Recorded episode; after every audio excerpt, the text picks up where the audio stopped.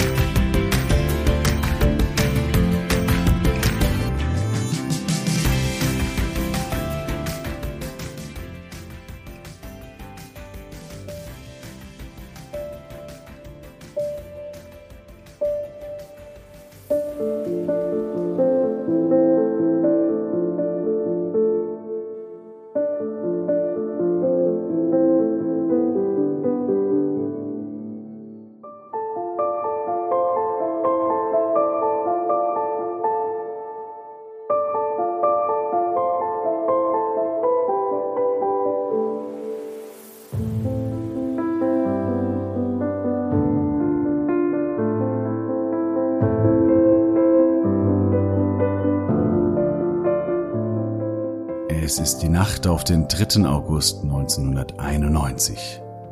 In Stockholm am äh, Tropstigen in Gärdet, das ist etwas nordöstlich oder im nordöstlichen Teil Stockholms, dort gehen einige Menschen aus der U-Bahn-Station heraus und dann fällt ein Schuss.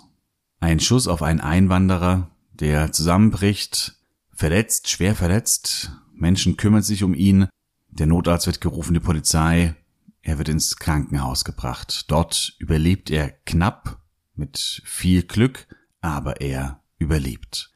Und er berichtet, dass er kurz bevor der Schuss fiel, den roten Punkt einer, ja, seiner Laser-Zielvorrichtung auf seiner Brust gesehen habe. Und damit ist der Name des Täters in der Presse relativ schnell klar. Er heißt Lasermannen oder halt der Lasermann. Und dieser Lasermannen, der wird Stockholm in den Jahren 1991 und 1992 in Atem halten. Aber es ist nicht nur eine Geschichte eines Täters, der eben verschiedene Taten verüben wird, sondern Gellert Tamas, ein Journalist, der im Jahr 2002 ein Buch über den Lasermannen geschrieben hat, der gibt diesem Buch den Titel Lasermannen en berättelse om Sverige, also eine Erzählung über Schweden, weil er sagt, das ist klar ein Einzeltäter gewesen, der als Einzeltäter verschiedene sehr brutale Taten ausgeübt hat. Aber der Hintergrund dieses Täters, den die Polizei so nach und nach erfahren wird, der sagt eben auch ganz, ganz viel über Schweden zu Beginn der 1990er Jahre aus. Über die gesellschaftlichen Konflikte, über Fremdenfeindlichkeit, über den aufkommenden Rassismus in dieser Zeit und ja, darum soll es heute gehen, um den äh, Lasermannen und um äh, all das, was eben dahinter steckt. Es ist also eine, ja, heute eine ernste Thematik. Es ist auch True Crime. Es ist ein Fall, den es tatsächlich gab in Schweden zu Beginn der 1990er Jahre. Und ja, da steigen wir heute ein. Ich sage Gomorron. Freue mich, dass du heute wieder dabei bist bei Elchkurs, dem Podcast für Schweden. Mein Name ist Jo und ja, wir wandern jetzt 30 Jahre zurück und gehen nach Stockholm Anfang der 1990er Jahre.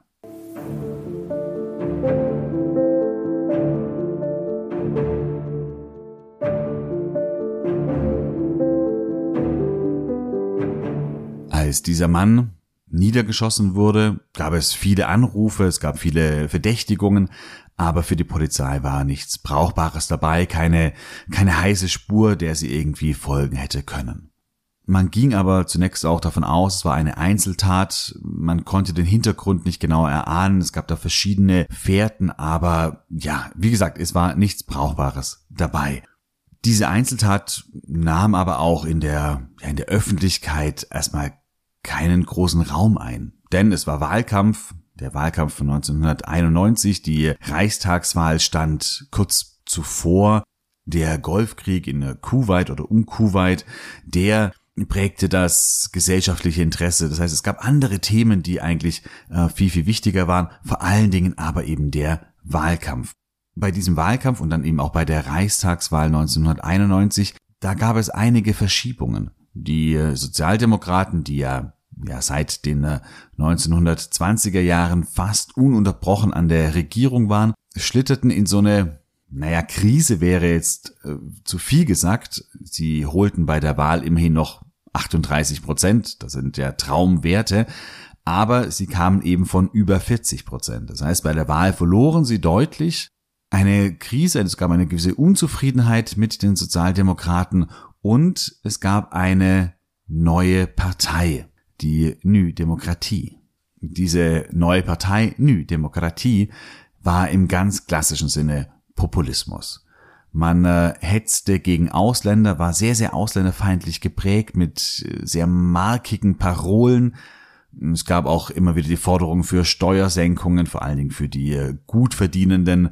Die sollten weniger zahlen. Man sollte, man wollte die Wirtschaft damit ankurbeln. Mm, also es war diese ja, Mischung von sehr populären Themen wie eben Steuersenkungen und einer ganz klaren ausländerfeindlichen Linie. Und diese Partei Nü Demokratie, die prägt diesen Wahlkampf mit ihren, mit der Art und Weise, wie sie Wahlkampf macht, mit den Parolen. Sie zieht relativ viel Aufmerksamkeit auf sich, auch von einem Mann, der die Botschaften, die diese Partei liefert, dann ja sehr, sehr wörtlich nimmt und sie in Taten umsetzen wird. Und dieser Mann ist der Laser Mannen. Die Wahl, die, ja, werden die Sozialdemokraten zwar als stärkste Partei gewinnen, aber neuer Ministerpräsident wird Karl Bildt von den Moderaten, der eben eine Vier-Parteien-Koalition schmiedet und so dann die eigentlich stärkste Partei, die Sozialdemokraten, überflügeln wird.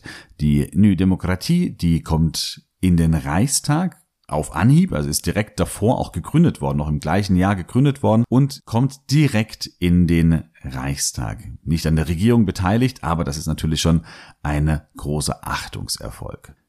Die Sverige Demokraterna, also die rechtspopulistische Partei, die heute quasi das Geschehen in Schweden mitprägt, die gab es damals auch schon, erzielte aber nur, ich weiß gar nicht ganz genau, 0, ein Prozent oder so. Also, also diese Partei war damals noch völlig marginalisiert, war wirklich eine rechtsextreme Partei, nicht nur rechtspopulistisch, sondern wirklich rechtsextrem, aber spielte da wirklich noch überhaupt gar keine Rolle. Das Populistische, das übernahm eben die Nü Demokratie. Ja, und dieser Wahlkampf ist im medialen Interesse, im öffentlichen Interesse zunächst einmal viel, viel wichtiger als eben so eine einzelne Tat. Am 21. Oktober, dann schon nach der Wahl, wird ein Student beschossen oder angeschossen. Auch er überlebt knapp und auch er hat Migrationshintergrund. Und nur wenige Tage später, am 27. Oktober, sieht ein Obdachloser, auch er mit Migrationshintergrund, wie ein Mann auf ihn zuradelt, der ein, ja, so ein Lasergewehr oder eine Laserpistole auf ihn richtet. Er sieht auch diesen roten Punkt und er schießt ihm in den Magen. Auch dieser Mann überlebt mit viel Glück und sehr knapp. Es gab bisher noch keine Toten, aber jetzt wird allmählich deutlich, okay, hier könnte ein Zusammenhang bestehen. Das waren nicht nur irgendwelche Einzeltaten, sondern hier gibt es einen Zusammenhang. Wir haben immer diesen roten Punkt, also diese Laserzielvorrichtung und alle drei Opfer waren Migranten. Und deswegen ermittelt die Polizei nun immer mehr quasi in die gleiche Richtung, versucht die Fälle zusammenzubringen. Alle waren in Stockholm und ja, in Stockholm entsteht allmählich auch so etwas wie eine gewisse Unruhe. Die Medien haben die drei Fälle aufgegriffen und der Druck auf die Polizei ja, wird auch allmählich größer. Am 1. November 1991 tritt ein Mann in das Brückhuset in der Nähe von Udenplan, also in Vasastan im äh, nördlichen Teil von Stockholm, und schießt einem brasilianischen Musiker mitten ins Gesicht. Das ist ja, mehr oder weniger öffentlich, was er hier macht. Er kann aber fliehen, aber es gibt eine Aussage einer Zeugin, die eine relativ gute Beschreibung der Person hinterlassen kann. Aber man merkt hier, dieser Mann tritt immer wagemutiger auf. Die ersten drei Taten waren noch eher so im Verborgenen, wo wenig andere Menschen um, in der Umgebung waren und wo dieser Mann auch nicht so direkt oder ganz persönlich oder aufgetreten ist oder, oder eher aus dem Hinterhalt oder aus dem Hintergrund geschossen hat. Und jetzt tritt er hier, ja, wirklich öffentlich deutlich auf und schießt einem brasilianischen Musiker ins Gesicht. Auch dieser Mann überlebt mit viel Glück. Am 8. November, eine Woche später, tötet dieser Mann aber einen Studenten in der Nähe der Technischen Hochschule in Stockholm. Auch dieser Student hat Migrationshintergrund und ja, inzwischen ist es klar, das ist ein Serientäter. Es wird auch die Patronenhülse gefunden und die Beweis, dass es wieder die gleiche Waffe war wie zuvor. Es waren nun also schon fünf Taten, fünfmal die gleiche Waffe und das erste Todesopfer ist darunter. Ja, die Polizei gerät immer mehr unter Druck, weil sie bisher eigentlich noch nicht wirklich was liefern kann oder vorweisen kann. Aufgrund der Zeugenaussage konnte aber ein Phantombild erstellt werden. Aber die Polizei diskutiert lange intern, ob sie dieses Phantombild veröffentlichen soll oder nicht, denn es basiert eben nur auf den Aussagen von einer Zeugin. Sollte sich diese Zeugin irren, dann äh, könnte man mit einem Phantombild natürlich in eine ganz falsche Richtung gehen und äh, vielleicht falsche Hinweise bekommen, die einen dann nur auf den Holzweg bringen. Und deswegen wird hier lange ähm, diskutiert. Am 24. November bei einer Pressekonferenz wird dann aber dieses Phantombild veröffentlicht und der Öffentlichkeit vorgestellt. Es gehen unzählige Tipps und Hinweise ein, aber keiner, den die Polizei wirklich weiterbringt. Vor allen Dingen in den äh, migrantischen Milieus entsteht eine immer größere Unruhe, weil mittlerweile klar ist, da geht jemand ganz gezielt auf Ausländer, auf Migranten los. Und ja, wie gesagt, es ist eine Phase in Schweden, in der Rechtsextreme immer deutlicher auftreten. Es gibt immer wieder Aufmärsche in verschiedenen Städten. Ny Demokratie, die rechtspopulistische Partei, sitzt im Reichstag und hetzt auch hier weiter sehr klar, sehr deutlich gegen Ausländer, gegen Migration. Es gibt zugleich große Gegendemonstrationen gegen Rassismus. Und zwar vor allen Dingen in Stockholm große, große Demonstrationen. Die Polizei steht da mittendrin, sie weiß, sie muss was tun, der Druck wird größer und jetzt steht auch noch der 30. November an. Der 30. November ist der Todestag von König Karl XII. und der hat sich in den vergangenen Jahren, also vor 1991, als, ja, als Aufmarschtag von Neonazis so ein bisschen etabliert, dass sie dort eben durch Stockholm ziehen zur Statue von Karl XII und nun hat man natürlich große Angst, wenn es wieder die Neonazis durch die Straßen ziehen, es gleichzeitig große Gegendemonstrationen gibt, dass es wirklich zu ja, Straßenkämpfen kommen kann, zu Unruhen kommen kann. Und die weitere Befürchtung ist natürlich auch, dass dieser Lasermannen vielleicht genau an diesem Tag auch wieder zuschlagen kann. Wenn er aus dem rechtsextremen Milieu stammt, dann könnte dieser Tag vielleicht ja Ansporn sein für ihn, hier zuzuschlagen.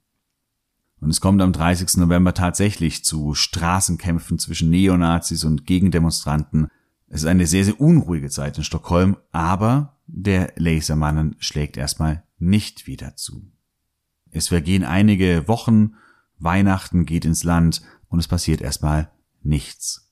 Es gibt eine gewisse Hoffnung bei der Polizei, dass es vielleicht vorbei ist, aber nein, es beginnt erneut wieder.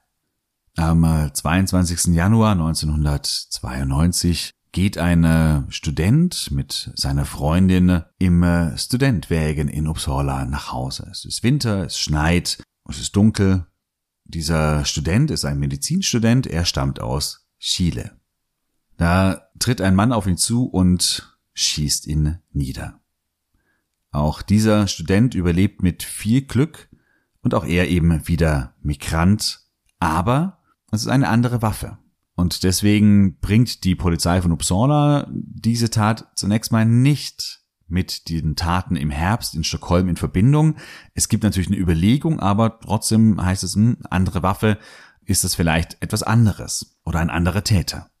Am 23. Januar, also nur einen Tag später, wird in Stockholm auf Södermalm ein Busfahrer, ein Mann aus Simbabwe, niedergeschossen.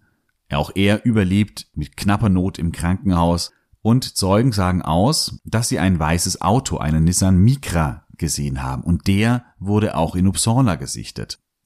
Das heißt, man kann hier eine Verbindung herstellen zwischen der Tat in Uppsala und der in Stockholm und dann äh, rücken doch wieder auch die Taten des Herbst in Erinnerung oder werden da wieder herausgeholt und man glaubt zumindest wieder in Polizeikreisen an eine Verbindung dieser Fälle. Und noch am gleichen Tag, am 23. Januar, geht ein Mann in die äh, somalische Vereinigung in der Regeringsgatan in Stockholm, das ist in Normalm, ein maskierter Mann. Er tritt ein und schießt zwei Menschen aus Somalia nieder. Er flieht in einem weißen Auto. Vier Schwerverletzte innerhalb von zwei Tagen hat dieser Mann nun hinterlassen. Und ja, spätestens da ist man sich sicher, der Lasermann ist wieder da, auch wenn er nun mit einer anderen Waffe vorgeht. Am 28. Januar wird in Danderyd, also ein Stadtteil von Stockholm, ein Kioskbesitzer niedergeschossen in Kopf und in Hand der Täter flüchtet hier mit einem Fahrrad und am 30. Januar, wieder nur zwei Tage später, wird erneut ein Kioskbesitzer in einer U-Bahn-Station im südwestlichen Stockholm niedergeschossen.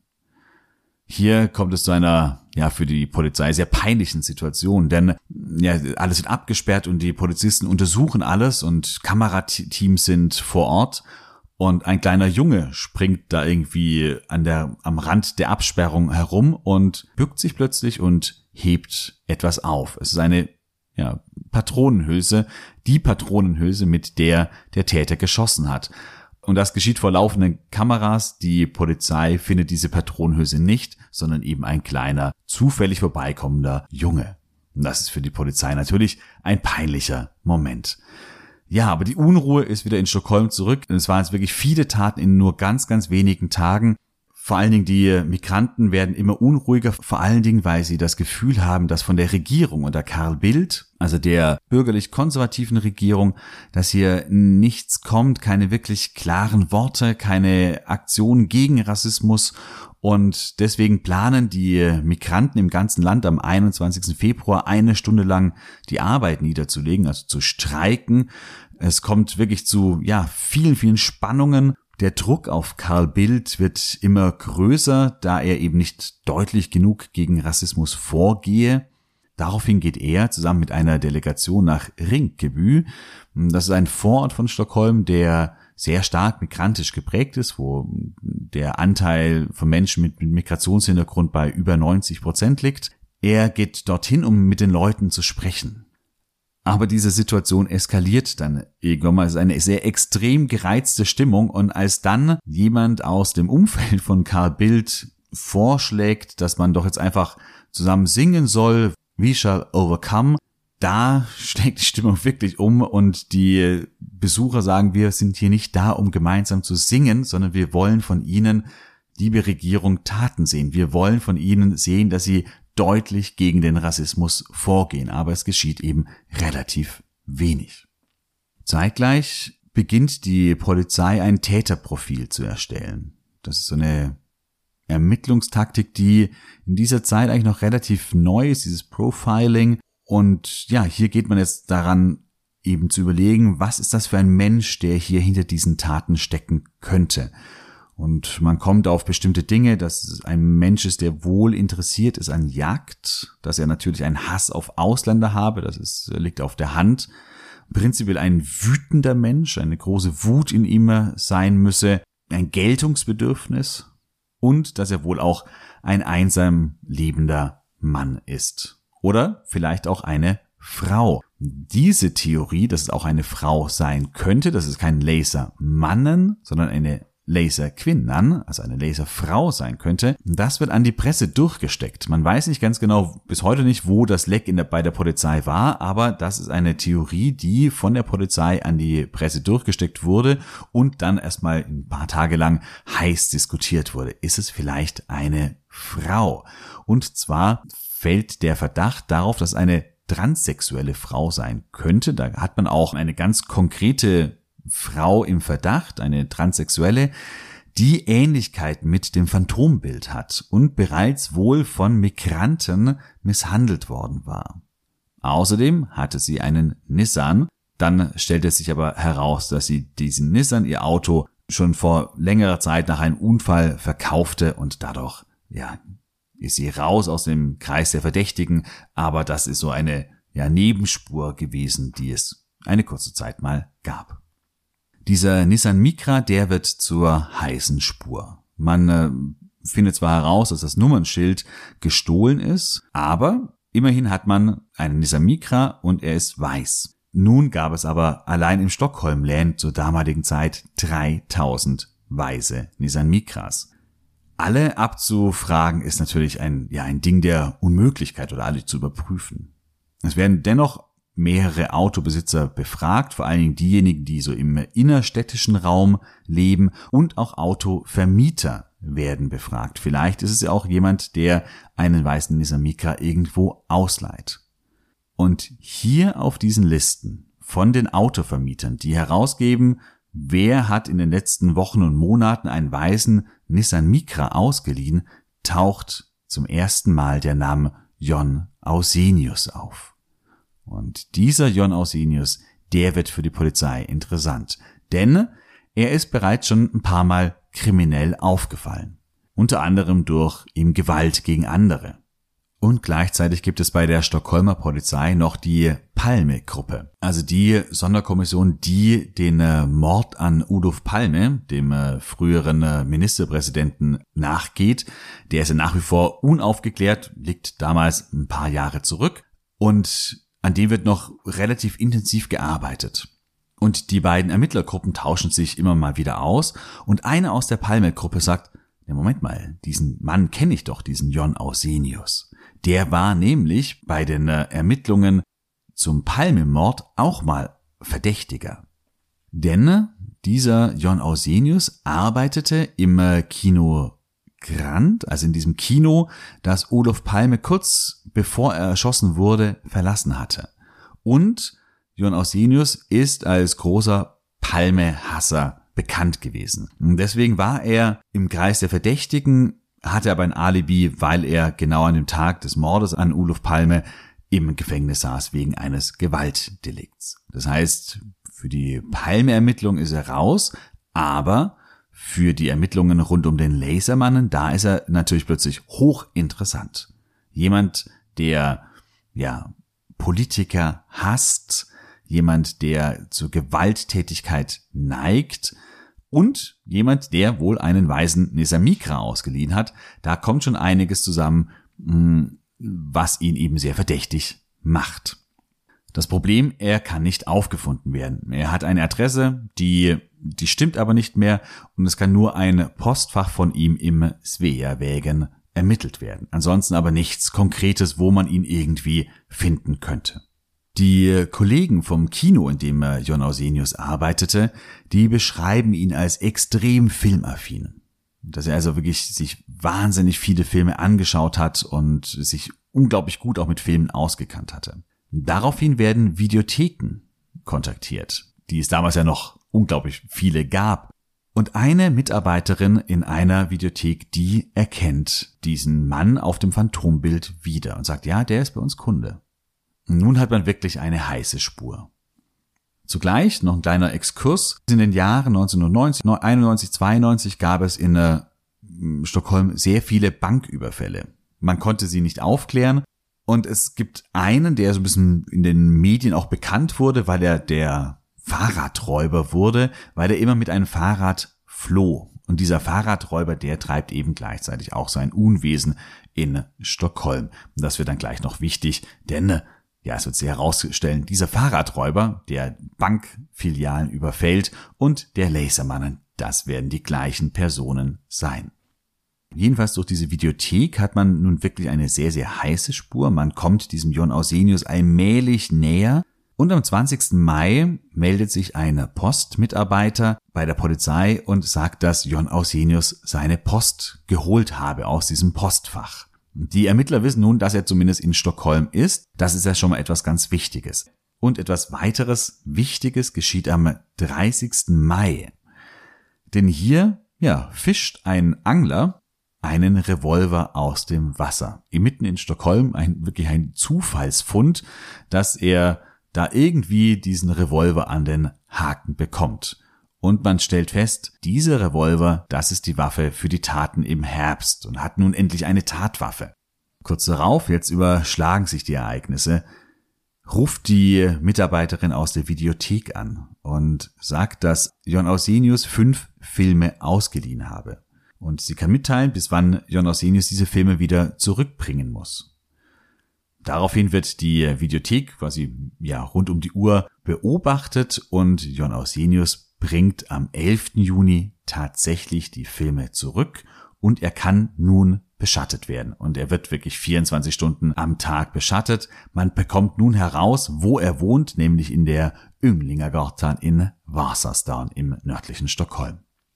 Am 12. Juni, nur einen Tag später, radelt Jon Ausenius nach Södermalm und überfällt dort eine Bank. Als er herauskommt, will ihn die Polizei stellen, aber Jon Ausenius zieht eine Waffe und beschießt die Polizisten, kann fliehen, wird aber weiterhin verfolgt und kann kurz darauf in der Heleneborgsgatan, auch in Södermalm, gestellt werden. Dort wollte er sich in einem Kellerraum umziehen, die Kleidung wechseln und als er eben sich dort aufhält, wird er von der Polizei gestellt und festgenommen. Seine Wohnung wird durchsucht, er kommt in Untersuchungshaft und der Prozess gegen Jon Ausenius kann beginnen.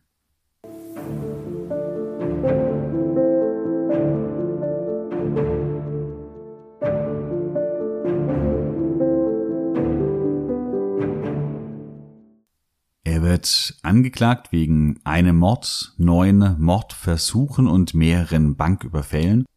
Ausenius erklärt sich zunächst für unschuldig, wehrt alles ab und verneint äh, jegliche Taten, aber die Beweislast gegen ihn wird immer erdrückender und es kann nachgewiesen werden, dass er eben diese Waffe gekauft hatte, die da aus dem Wasser gefischt wurde, dass sie in seinem Besitz war, das heißt, dieser Fund, dieser Zufallsfund des Fischers, der ist für die Verurteilung von Jon Ausenius wirklich entscheidend gewesen. Und die Beweislast ist dadurch einfach so eindeutig, dass dann eben auch Jon Ausenius verurteilt wird, eben für einen Mord, neun Mordversuche und mehrere Banküberfälle. Er legt Einspruch gegen das Urteil ein. Das wird aber am 19. Mai 1995 bestätigt. Er wird endgültig verurteilt zu lebenslanger Haft. Ein Fall in äh, Deutschland, der bleibt aber noch ungelöst. Und man hat aber schon relativ bald so Vermutungen, dass dieser Fall irgendwie zusammengehören könnte oder müsste, denn die gleiche Waffe wurde angewandt wie bei den äh, Taten eben in äh, Schweden. Und zwar gab es in Frankfurt einen Fall, wo ja ein Mann eine Jacke in einem Restaurant vergessen hatte. Und er ging daraufhin zurück ins Restaurant und verlangte nach dieser Jacke bei der Dame an der Garderobe, aber diese Jacke war nicht mehr auffindbar. Wahrscheinlich hat sie irgendein anderer Gast, vielleicht gab es eine Verwechslung, dass die Garderobenfrau sie einem anderen Gast mitgegeben hat, man weiß es nicht. Aber auf jeden Fall ist diese Jacke nicht mehr auffindbar. Dieser Mann ja, bekommt einen Tobsuchtsanfall und sagt, dass da ein Bandspieler, so ein Aufnahmegerät äh, in der Innentasche war und dass er das unbedingt wieder brauche. Man vermutet, dass hier auf diesem äh, Aufnahmegerät einige Dinge gewesen wären, die äh, ja John Ausenius entlarvt hätten oder überführt hätten, dass er da vielleicht irgendwelche ja so eine Art Tagebuch ähm, aufgesprochen hat und dass er deswegen auch unbedingt diese Jacke wieder haben wollte. Als die Frau von der Garderobe dann nach Hause geht, holt sie ein Auto auf, eine Scheibe wird heruntergekurbelt und ein Schuss fällt die Frau stirbt noch am Unfallort. Dieser Mord, der war lange nicht aufgeklärt, wurde dann irgendwann mal mit John Ausenius in Verbindung gebracht, aber lange Zeit konnte der Mord eben nicht nachgewiesen werden. Erst 2018, also erst vor vier Jahren, wurde er auch hierfür verurteilt. John Ausenius saß lange im Gefängnis, hat alles abgestritten und verneint. Erst 2000 erkennt er alle zehn Attentate, also die in Schweden äh, geschehen sind, an, in Deutschland noch nicht, und außerdem 20 Banküberfälle. Und hier in dieser Zeit steht ein Journalist, Gellert Tamas, mit ihm im intensiven Kontakt und der hat eben dann 2002 auch dieses Buch Lesermannen en berättelse om Sverige geschrieben und veröffentlicht, wo er eben diese These formuliert, dass diese Taten ja von einem Einzeltäter stammen, aber eben erst durch ein, ja, durch diese gesellschaftlichen Spannungen, durch den Rassismus in der Gesellschaft, der immer deutlicher zutage getreten ist durch die Partei Ny Demokratie und auch durch die Sverige Demokraterna befördert wurden durch ähm, Neonazis, die immer öffentlicher aufgetreten sind, die aufmarschiert sind in vielerlei Situationen. Und er kann diese These auch dadurch bekräftigen, dass Jon Ausenius in den Interviews, die er eben mit äh, Gellert Tamas, also mit diesem Journalisten, führt, dass Ausenius hier mehrfach aussagt, dass er eben von den Rechtspopulisten von New Demokratie und auch eben von den Sverigedemokraten, auch wenn die damals noch, ja, marginal bedeutend waren, dass er eben von diesen Aussagen beeinflusst wurde und dass er dann eben, äh, ja, diesen Ausländerhass dann in die Tat umsetzen wollte. Und interessant dabei, Jon Ausenius hat selbst Migrationshintergrund. Die Mutter war Deutsche, der Vater Schweizer. Er hieß eigentlich Wolfgang Haug, also ein sehr, ja, deutscher Name und ein deutlicher Name, der auf Anhieb zeigte, dass dieser Mann nicht aus Schweden stammte und wohl litt Jon Ausenius in seiner Jugend massiv darunter. Er wurde wohl gemobbt, auch weil er sehr unschwedisch aussah, sehr dunkles Haar hatte, eben Wolfgang Haug hieß. Und er tat wohl alles, um irgendwie schwedisch zu sein und schwedisch zu wirken. Er färbte sich sein Haar blond, er setzte blaue Kontaktlinsen ein, er nimmt eben einen schwedisch klingenden Namen an, er tut alles, um irgendwie schwedisch zu sein. Und das gelingt ihm aber oft nicht und er leidet wohl während seiner Jugend massiv darunter. Das heißt, eigentlich ist dieser Jon Ausenius eine sehr, sehr tragische Figur, aber eine tragische Figur, die auch dann kein Mitleid verdient, denn äh, seine eigene Tragik setzt er um in eben diese brutale Taten, in diese Morde, zwei Morde immerhin und mehrere Personen, die er sehr schwer verletzt. Ja, das war die Geschichte des Lasermannen, der Schweden und vor allen Dingen Stockholm zu Beginn der 1990er Jahre in Angst und Schrecken versetzte. Das Thema des Rassismus, das nicht nur damals, sondern auch bis heute letztendlich in Schweden, in der schwedischen Gesellschaft virulent ist. Man hat Probleme mit Rassismus. Auch die Sverigedemokraterna, die mittlerweile ja einen sicheren Platz im Reichstag haben, die immer irgendwo zwischen 10 und 20 Prozent der Stimmen erzielen. Die sind fest etabliert mittlerweile, haben eine breite Wählerbasis und sie sind nicht mehr ganz so radikal, wie sie in den 1990er Jahren waren. Aber rechtspopulistisch sehr klar, auch ausländerfeindlich sind sie nach wie vor. Es gibt auch andere Parteien, die deutlich radikaler sind. Das heißt, der Rechtsextremismus, der Rechtspopulismus, Rassismus, Ausländerfeindlichkeit, all das sind Probleme, die in Schweden bis heute virulent sind. Und da darf man auch die Augen nicht davor verschließen. Ähm, wir alle, ich glaube, wenn du als Hörer des Podcasts, wir alle lieben Schweden. Das tue ich natürlich genauso, aber dennoch ist eben in Schweden auch nicht alles heile Welt. Und Lasermannen, der hat das ja auch so ein bisschen bewiesen, dass hier Probleme da sind und an denen auch gearbeitet werden muss damit die Gesellschaft mehr zusammenwächst und nicht eben in unterschiedliche Richtungen zersplittert. Ja, das war es mit dieser heutigen Folge. Heute eine ernste Folge, eine True Crime Episode. Ich hoffe, dass auch diese dir gefallen hat. Wenn du mehr solche Episoden hören willst, dann äh, hinterlass gerne einen Kommentar oder schreib mir eine Mail an elchkus.elchkus.de. Mich interessiert sehr, an was du interessiert bist. Willst du eher ja Dinge, die dich auf den Urlaub vorbereiten können, also Beschreibungen, Reiseberichte von verschiedenen Orten in Schweden. Interessiert es dich mehr, wie man äh, Schwedisch lernen kann oder Dinge über die schwedische Sprache? Oder willst du eben auch Dinge erfahren, die Schweden insgesamt ausmachen? Die schwedische Gesellschaft, die schwedische Geschichte, die schwedische Kultur, also eher so Hintergrundinformationen. Was ist das, was dich am meisten interessiert? schreib mir gerne oder schreib eben gerne einen Kommentar zu dieser Episode. Es kann auch sein, dass du sagst, nee, es ist wunderbar, wenn von allem etwas vorkommt, wenn sich das auch abwechselt. Ja, schreib mir einfach gerne, mich interessiert es sehr, was du denkst und was du natürlich auch gerne anhörst. Ich wünsche dir nun eine wunderschöne Woche. Hade so bra. Wie hörst?